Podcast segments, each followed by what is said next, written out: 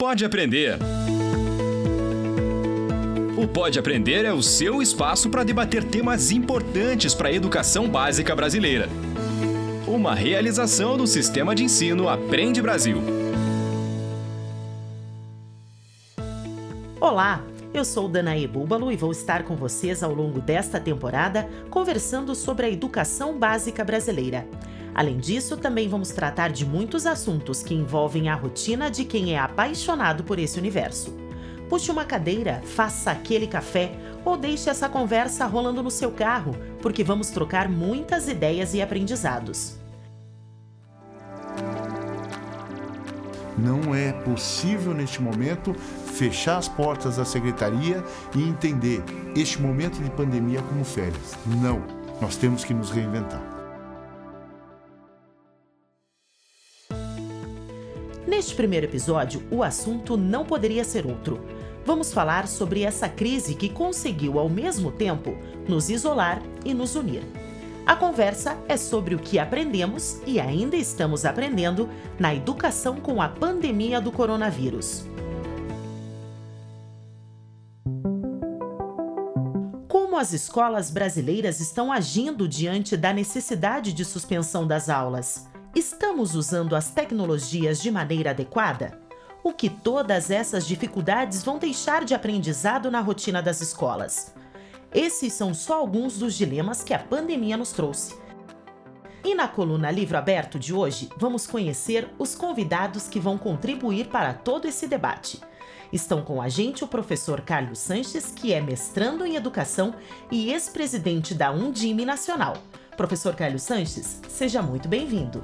Olá, Danaê. Oi, Paulo, tudo bem? E também aqui no estúdio conosco o professor Paulo Tomazinho, doutor em educação, Google Innovator e consultor-chefe da Meta Aprendizagem. Seja muito bem-vindo também. Olá, Carlos. Olá, Danaê. Olá, ouvintes do Pode Aprender. É um prazer estar aqui. Carlos, com uma experiência vasta na educação e até quando estava à frente da Undime, você diria que já presenciamos alguma mudança tão rápida na educação brasileira? Não, jamais, de forma alguma. A gente conversava há pouco e talvez nós estamos em 20 dias provocando e passando e transformando a educação brasileira num período de 20 anos. E para você, Paulo, mais voltado à inovação na educação, podemos dizer que hoje estamos bem respaldados tecnologicamente para essas mudanças que estamos enfrentando? Infelizmente, não. Na verdade, nunca foi dado prioridade para essa questão de tecnologia em sala de aula, muito menos para uma, uma, pandemia como essa, que precisa fazer um ensino remoto à distância ou o aluno não vir na sala de aula. Quando se foi, o pouco que foi pensado em tecnologia é para ser usado dentro da sala de aula.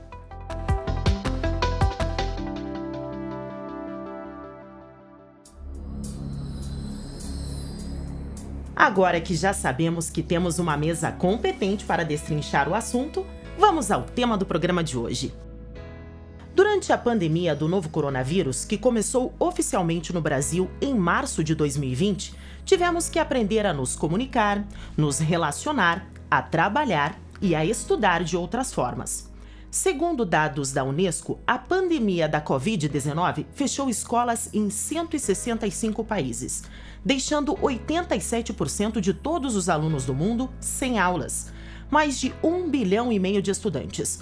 Por conta disso, a alternativa adotada em muitos países foi aplicar o ensino à distância.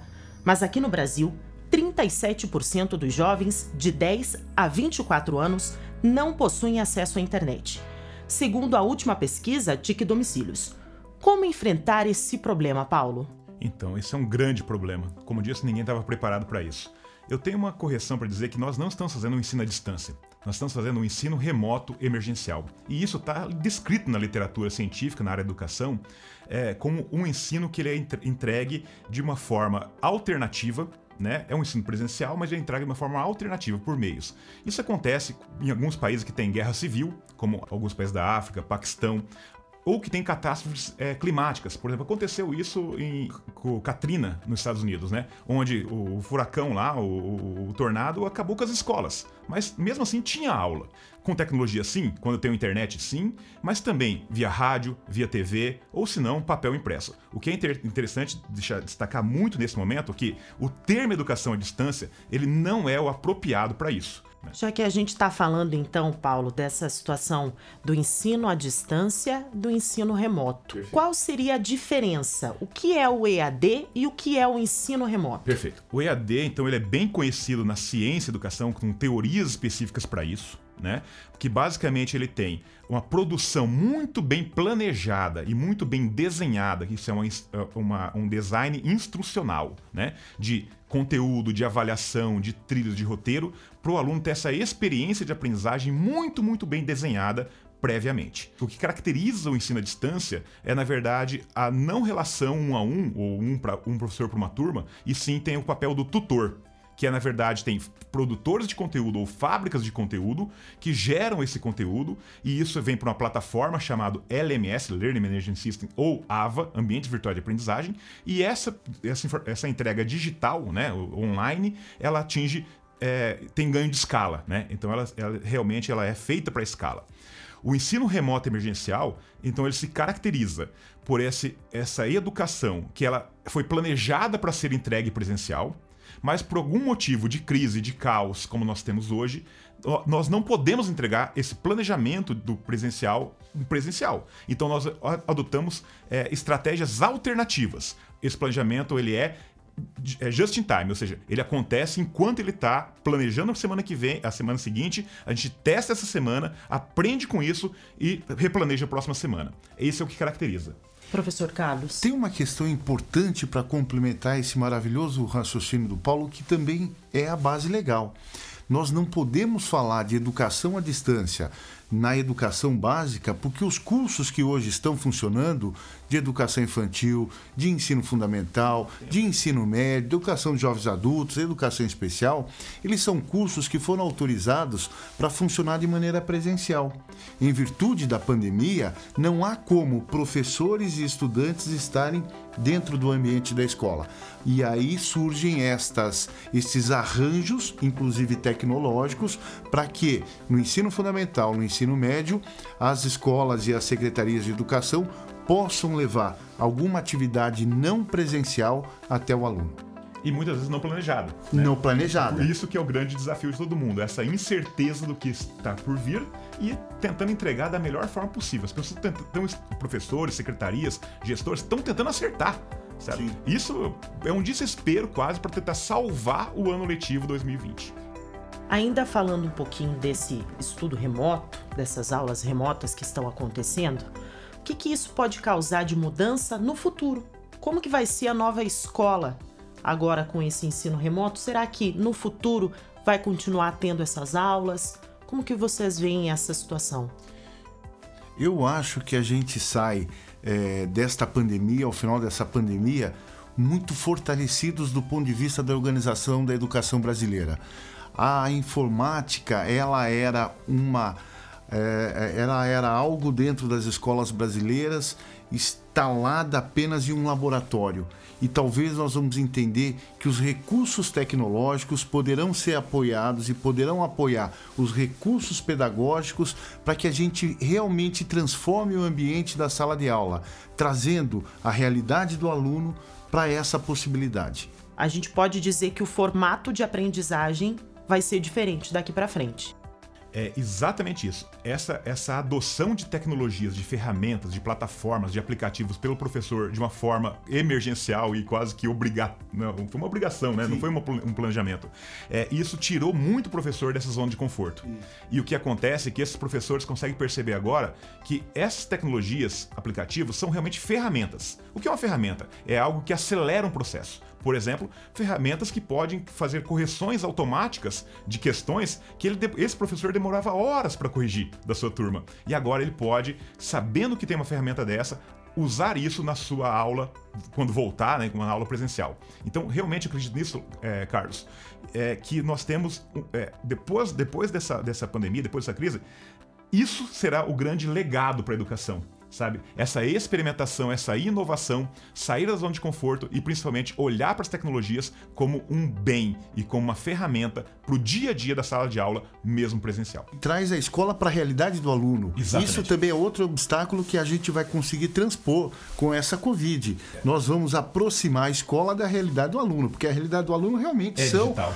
é digital. É. É, são as redes sociais, são os dispositivos e muitas vezes a escola ainda está é, é, é, interrompendo essa vida atrasando, do estudante, né? atrasando, atrasando a vida do estudante. E outro benefício é justamente que, como é digital, tudo isso tem dados. Né? Exato. Então, veja só, o exemplo que eu gosto de dar para professor é o seguinte: se eu tenho duas redações, né? E as duas redações tiraram nota 6. Só que uma redação perdeu quatro pontos, extremamente gramática. Foi problemas de gramática que ele perdeu, esse aluno perdeu quatro pontos. E o outro foi questão de contexto, de narrativa, de conteúdo. Só que perante ao professor e perante a turma, esses dois alunos têm a mesma nota. Mas são coisas completamente diferentes. E agora, com os meios digitais, eu consigo exatamente saber que aluno que precisa ter um reforço em gramática e que aluno que precisa ter um reforço em conteúdo, sabe? Da mesma forma, na área de exatas, de matemática, física, química, eu posso saber agora não simplesmente a nota, mas sim qual que é pela questão que o aluno errou, que está tudo isso mapeado agora por os métodos digitais, qual que é a dificuldade daquele aluno. Então isso deu um ganho de um Learning Analytics, né, uma, uma, uma, análise dos resultados educacionais, que na aula tradicional, com papel físico, é muito difícil de ter, porque o professor não tem, na verdade, tempo para poder fazer essas análises. E a ferramenta entrega esse tipo de dados. Né? Então o dado chegando à educação, chegando a medir esse aprendizado, eu acho que vai ser outro ganho muito importante. Professores, agora a gente chega numa barreira, né? Porque tem muitos alunos que não têm acesso a essa tecnologia. O que, que a gente pode fazer, professor Paulo? Eu posso citar um exemplo nosso aqui, né, da Secretaria de Educação do Paraná, que eu acredito uma, uma solução muito elegante está sendo elogiada no Brasil todo, que é usar, e o mundo todo já usa isso, tá? Vários países utilizam isso, então não é uma, ino, uma inovação, uma novidade Os do Paraná. tradicionais de comunicação. Exatamente, de massa, televisão. No estado do Paraná nós, nós temos três canais, um canal para sexta e sétima, um canal para oitava e nono e um canal para ensino médio. O dia inteiro ficam essas aulas. Então, ou seja, dá uma flexibilidade muito grande para as famílias. Entenda bem, Dani. É, imagine uma família, isso que o professor tem que ter simpatia também, que o pai e a mãe trabalham e tem dois filhos dentro de casa não tem, não tem sentido, você entende? Você ter um, por exemplo, se fosse por, mesmo com tecnologia, mesmo que tivesse acesso à internet, o pai também está em home office, a mãe também está em home office. Eu tenho que ter essa flexibilidade é, para poder, não necessariamente das 8 ao meio-dia, ter aula entende? Com essa criança, porque você rebenta a vida do pai, né? E a, tecno... e a solução que o Estado tem... E o pai não está preparado para tá dar, dar, aula. Não, não é esse o objetivo também. E eu acredito, é, eu, eu, vejo nessa tecnologia do Paraná uma, uma, uma elegância, por quê? Porque não tem tráfego de dados. Ele é radiodifusão, é televisão, ou seja, uma mídia completamente, né? É, é, gratuita. Gratuita, muito barata. Não é gratuita, mas muito barata. Pensando em outras soluções. E, e tem a interação, porque o Estado fez um convênio com as teles, onde para dois aplicativos, chama Aula Paraná, que é o aplicativo que, enquanto o aluno está assistindo a TV, ele pode interagir com o professor. E um outro que é o Google Classroom, que todas essas aulas gravadas em estúdio, que está transmitido em, em tempo real, elas são colocadas e armarizadas no YouTube, onde o aluno e a família pode ter acesso a qualquer momento. Então isso dá a assincronicidade. Isso é tão importante porque pode dar justamente essa flexibilidade do estudo no melhor momento para cada aluno e para cada família, né? E tem uma questão que é importante a gente dizer da importância da utilização dos meios de comunicação tidos como tradicionais, a televisão e o rádio, Perfeito. e mesmo aqui no nosso público do Aprende Brasil, boas experiências temos visto nesse interior deste Brasil inteiro, em que as rádios estão sendo bem utilizadas nesse sentido. Muitas vezes nós não vamos conseguir é, é, ter todos os estudantes com recurso tecnológico suficiente. E aí, os veículos de comunicação são importantes, assim como outras estratégias que as escolas possam organizar neste momento. E acho que o grande objetivo a ser discutido nesse momento, Paulo, não é apenas buscar a validação de qualquer atividade como período letivo. O mais importante, na minha opinião, é mitigar essa ausência que a escola está provocando na vida das crianças. Isso é o que tem de mais importante. Também aproximar a família da escola. Uhum. E acho que um papel importante que a escola vai ter oportunidade de se redescobrir neste momento é o papel, a possibilidade de se aproximar da família. E ao se aproximar da família, ajudar a família a saber permanecer todos os dias da semana, Danaí, durante o dia inteiro com todas essas crianças. Perfeito. Carlos, você tocou um ponto fundamental, que é justamente esse, assim, mitigar, ou seja, diminuir esse tempo de ausência da escola. Não estamos discutindo aqui a qualidade. É lógico que a gente está buscando a qualidade a gente está querendo ter uma, uma, melhor qualidade, mas agora é melhor ter alguma coisa do que nenhuma coisa, né? É melhor ter algum acesso, seja por TV, por rádio, pela mídia que for, do que nenhum acesso, para justamente mitigar esse tempo de ausência das escolas e, portanto, é, né, o cérebro desse aluno e o aprendizado desse aluno. Vou pegar uma fala tua, professor Carlos, da questão família-escola, né? A gente estava até conversando antes da nossa gravação com o Tomazinho a questão é, do preconceito que ainda se tem muito, a dificuldade dos pais de entender a importância das crianças estarem tendo essas aulas remotas.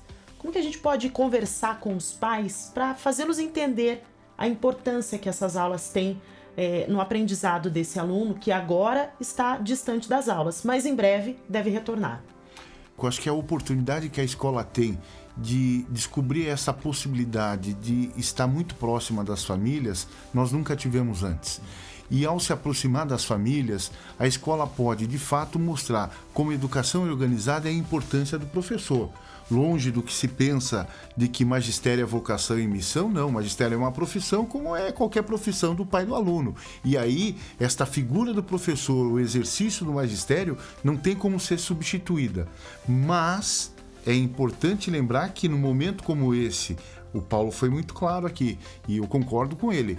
Se nós tivermos 90 dias, 120 dias, e isso pode acontecer, isso vai provocar uma tragédia na trajetória escolar dessas crianças se nada for feito. Então é importante que a escola, neste momento, faça uma reengenharia dessa sua relação com a família e que ela possa aportar conhecimento, que ela possa aportar é, informações para melhorar essa relação dentro das famílias, principalmente porque a criança o dia inteiro e os pais, muitas vezes em trabalho remoto, em alguma outra atividade, tem também que desenvolver essas atividades e a família precisa se organizar. Isso é muito diferente dar atividade Sim. e dar uma, uma informação mais completa. Deixa eu dar um exemplo muito simples que é o que está mais sofrendo agora, que é justamente educação infantil e anos iniciais do Fundamental 1, né? E muitas vezes a escola cria atividade lá. Por exemplo, mãe, e desse jeito, mãe, a atividade de hoje é pegar a tesoura sem ponta e recortar revista. Na cabeça da mãe, isso parece uma besteira. Você entende? Deixa eu falar de uma forma muito simples. Mas é, né? mas é. Porque parece uma coisa tão simples. Mas se a. Olha só, olha o papel da pedagoga agora. Se na, na escola, na comunicação do professor e com uma orientação da pedagógica, fala o seguinte: mãe, é o seguinte, a atividade de hoje, você tem que fazer o teu filho recortar bastante é, revista com a tesoura sem ponta. Porque esse movimento de abrir e fechar a tesoura, ela vai ser fundamental para desenvolver é, a habilidade motora fina. fina que vai ser fundamental mais para frente pro teu filho segurar um lápis direito e ter uma letra bonita. Você entende? Então quando a escola, olha o papel da escola. O professor quando ele faz essa atividade, ele já sabe isso. Mas agora para transmitir essa atividade pro pai, ele tem que explicar o porquê pedagógico e não a atividade pela atividade. Esse é um erro, Carlos, que eu tenho visto muito, sabe? É, é, na ânsia, por certeza, né? Pela, pela também querer fazer alguma coisa. Querer fazer alguma coisa. Dá outro exemplo. Ah, pensar em numérico. Mãe, pega lá um pouquinho de feijão e faz essa criança contar feijão colocando feijãozinho na, garrafa, na boquinha da garrafa, aqui numa garrafa PET.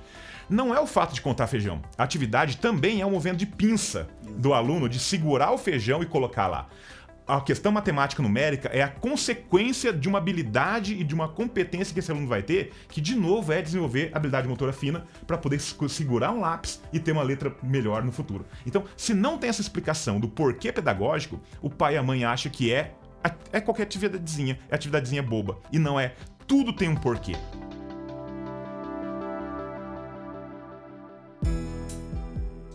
Aqui no Brasil, 9 milhões de brasileiros entre 0 e 14 anos vivem em situação de extrema pobreza. Então, muitas famílias, principalmente das escolas públicas, utilizam da merenda escolar para a principal alimentação das crianças a gente tem visto muitas dificuldades em todo o Brasil com relação à merenda. Um exemplo aqui no Paraná, o governo do estado resolveu então distribuir as cestas básicas que seriam de acordo com a merenda escolar que o aluno teria acesso à escola. No Rio de Janeiro teríamos então é, o serviço de almoço aos alunos, né? Seria feito uma refeição aos alunos, foi feito durante alguns dias e o Ministério Público barrou, né? É, proibiu por conta da pandemia.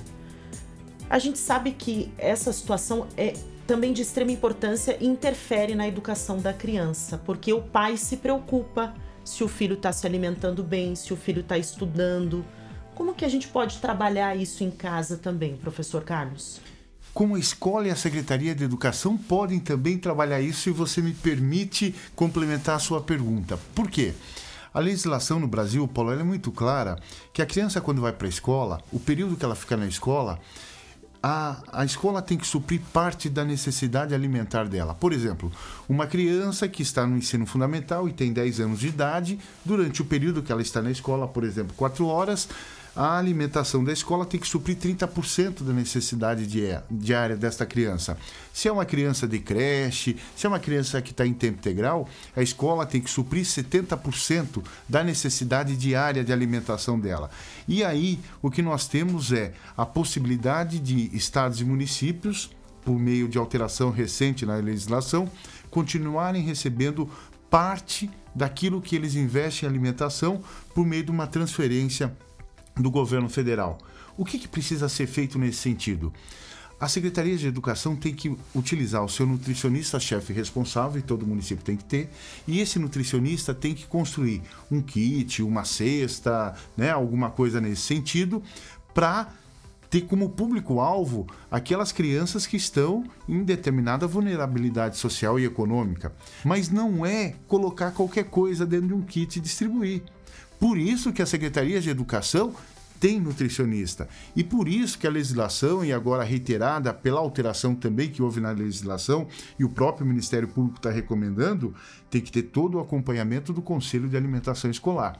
E temos que lembrar que a alimentação ela faz diferença na vida de milhões e milhões de crianças, como você acabou de relatar. Não é possível neste momento fechar as portas da secretaria e entender este momento de pandemia como férias. Não. Nós temos que nos reinventar. Um pensamento que eu tenho é que nesse momento de crise, de caos e de pandemia, né, como não é férias exatamente, nós temos duas formas de olhar isso. Uma forma, na verdade, que é a igualdade, que seria pegar todo esse recurso de merendas e distribuir de forma igual para todos os alunos, e o que eu acredito que seja mais justo, na minha leitura de mundo, ter um momento agora de equidade. Equidade é Exatamente é entregar isso. mais para quem precisa Exatamente. mais sabe? Que é justamente esses 9 milhões que têm alta vulnerabilidade é, é, é, social e econômica. Maravilha, professor. Agora que a gente já entendeu todo esse contexto, vamos ouvir um relato da parte prática. Para se inspirar. Oi, eu sou a professora Débora, do município de Quatro Pontes, professora do segundo ano do Ensino Fundamental 1. A nossa escola optou em usar os grupos de WhatsApp para conseguir uma aproximação maior com as famílias e com os alunos, por ser uma mídia de fácil acesso a todos. Nós, professores, desenvolvemos atividades diárias, dando continuidade aos conteúdos abordados em sala de aula. Trabalhamos usando vídeos, áudios, modelos de atividades algumas sugestões de livros e aplicativos, para assim repassar as informações aos alunos. Realizamos a leitura das atividades propostas com várias exemplificações para atingir a todos, pois precisamos entender que cada um tem a sua forma de aprender. Procuramos manter esses momentos como momentos alegres, momentos prazerosos, onde precisamos buscar aliados, eu gosto de diariamente lançar pequenos desafios para os meus alunos, como trava-línguas, adivinhas, tangrãs, tornando assim as nossas tardes ainda mais divertidas. Eu acredito que a forma de ensinar e a forma de aprender será diferente, mesmo quando nós voltarmos às nossas aulas normais, pois nós, professores, estamos precisando buscar mais, pesquisar mais e automaticamente estamos aprendendo muito, o que irá refletir lá nas nossas aulas presenciais. E isso é muito bom. Nós saímos da nossa zona de conforto e compreendemos a cada dia mais a grandiosidade que é a educação. Múltipla escolha. E para olharmos um pouco mais para o futuro, vamos fazer uma análise do que aprendemos nesse momento. Vamos começar pelos gestores, professor Carlos. Eu acho que os gestores nós temos que olhar de duas formas. Primeiro, os gestores das redes de ensino e também os gestores das escolas. Nos gestores das escolas, mais do que nunca é importante privilegiar a organização pedagógica da escola, privilegiar a gestão pedagógica do ambiente de cada sala de aula. E aí a gestão da escola tem um papel fundamental nesta gestão, nesta organização. Mas do ponto de vista das secretarias de educação, é preciso entender que gestão a partir de agora ela é motivada de muitas alterações e muitas mudanças que poderão ocorrer a qualquer tempo. Por isso, planejamento é essencial. É essencial ter planejamento para que a qualquer momento você possa tomar decisão e modificar aquilo que estava previamente previsto. O problema é quando você tem que modificar ou criar uma solução e você não tinha planejado inicialmente. Por isso, as redes de ensino mais do que nunca precisam se apropriar, quem está à frente da gestão, se apropriar de planejamento orçamentário e financeiro, de planejamento de gestão de pessoas, de planejamento da estrutura administrativa envolvendo transporte, alimentação, contratos, convênios, mas também da gestão pedagógica. Não dá mais para fazer gestão como a gente fazia antes. A pandemia nos deu essa lição. A pandemia nos ensina que é preciso se debruçar antever muitos problemas e tentar, da melhor maneira possível, pensar na trajetória de todos os estudantes. Se qualquer coisa vai ser desenvolvida, o objetivo central é como isso favorece a trajetória dos estudantes. E para os professores, Paulo? Vou nessa mesma linha, centrado no estudante. Eu acho que o professor conseguiu perceber, que é o grande legado dessa, dessa pandemia, que a tecnologia pode ser boa, pode ser bom, pode ser útil, né? Que tem muito conteúdo pronto, que o professor não precisa gastar horas e horas de aula e ele pode talvez fazer uma boa curadoria de vídeos, de conteúdo já muito bem desenhados, muito prontos para ser utilizado e usar o tempo precioso da sala de aula para o debate, para o pro projeto, para a mão na massa, para executar e trocar muito mais com os alunos do que ficar transmitindo informação. Né? E principalmente a questão da colaboração. Cada vez nós vemos uma rede né, gigantesca de professores sendo formado, é, formadas em tempo real e essa troca, essa troca de experiência. E, e, é uma coisa muito nova isso, porque o professor sempre teve boas práticas dentro da sua sala de aula. Ele não contava isso, né, não mostrava, não ajudava o próximo, o próximo professor, o seu colega da mesma escola ou de outras escolas. Então acho que essa comunidade de aprendizagem né, didática do professor vai ser um legado também. E principalmente, eu acho que começar a escutar mais o aluno para poder entender que ensino nem sempre significa aprendizagem. A gente tem um professor que é muito apaixonado por ensinar, mas talvez não tão preocupado com quanto que esse aluno está aprendendo, que vem bem ao encontro do que o professor Carlos falou. Falamos dos gestores, dos professores e com relação às famílias. Da parte dos pais é preciso entender mais do que nunca que a escola pode fazer muita diferença na vida do seu filho. Para isso, se aproxime da escola do seu filho. Eu diria talvez uma questão bem pragmática, que é a questão da rotina, né, dessa organização, e o pai eu acho que vai entender, as famílias vão entender agora a diferença de escolarização e de educação. Porque muitos pais estão percebendo agora que o problema do seu filho não é escolarização, e sim educação, de rotina, hábitos, sabe? E isso é papel sim da família. Não pode ser totalmente delegada à escola. Isso não é uma responsabilidade exclusiva da escola. É uma, uma responsabilidade em conjunto, família e escola. Diversão para casa.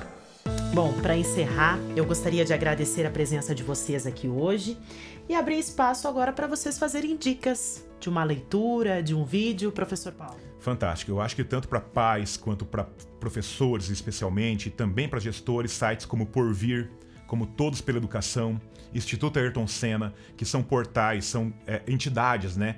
apolíticas e que têm, na verdade, feito uma curadoria maravilhosa de artigos de pensadores e de recursos que pode ajudar muito, tanto o gestor, quanto o pai, quanto a, a, os professores. E se quiser também, minhas redes sociais acaba tendo lá é o Instagram arroba Paulo Tomazinho, né? E o site também www.paulotomazinho.com.br, que eu tenho colocado algumas ideias ali que principalmente para o professor, para o gestor, pode ajudar bastante. Professor Carlos. Eu acho que é o momento de aproveitar todos esses recursos tecnológicos que o Paulo acaba de falar e ele deu boas fontes e junto com essas existem tantas outras e é preciso ter a curiosidade para se aproximar. Mas gostaria de deixar uma, um desafio aos secretários de educação, às equipes da Secretaria de Educação. Assim como a gente defende o tempo para que o professor dentro da sala de aula tenha um momento reservado para fazer planejamento, assim como a gente defende a hora atividade do professor, eu quero provocar você, gestor e sua equipe. Reserve tempo para vocês planejarem, reserve tempo para buscar informação, para conhecer mais sobre legislação. Precisamos organizar mais e organizar melhor as nossas redes de ensino. Uma hora planejamento. Uma hora planejamento, isso aí. E a gente termina aqui o nosso primeiro Pode Aprender. Obrigada por ter nos acompanhado até aqui. Deixe seu comentário no nosso site sistemaaprendebrasil.com.br e redes sociais. Fique à vontade para fazer sugestões. Até a próxima!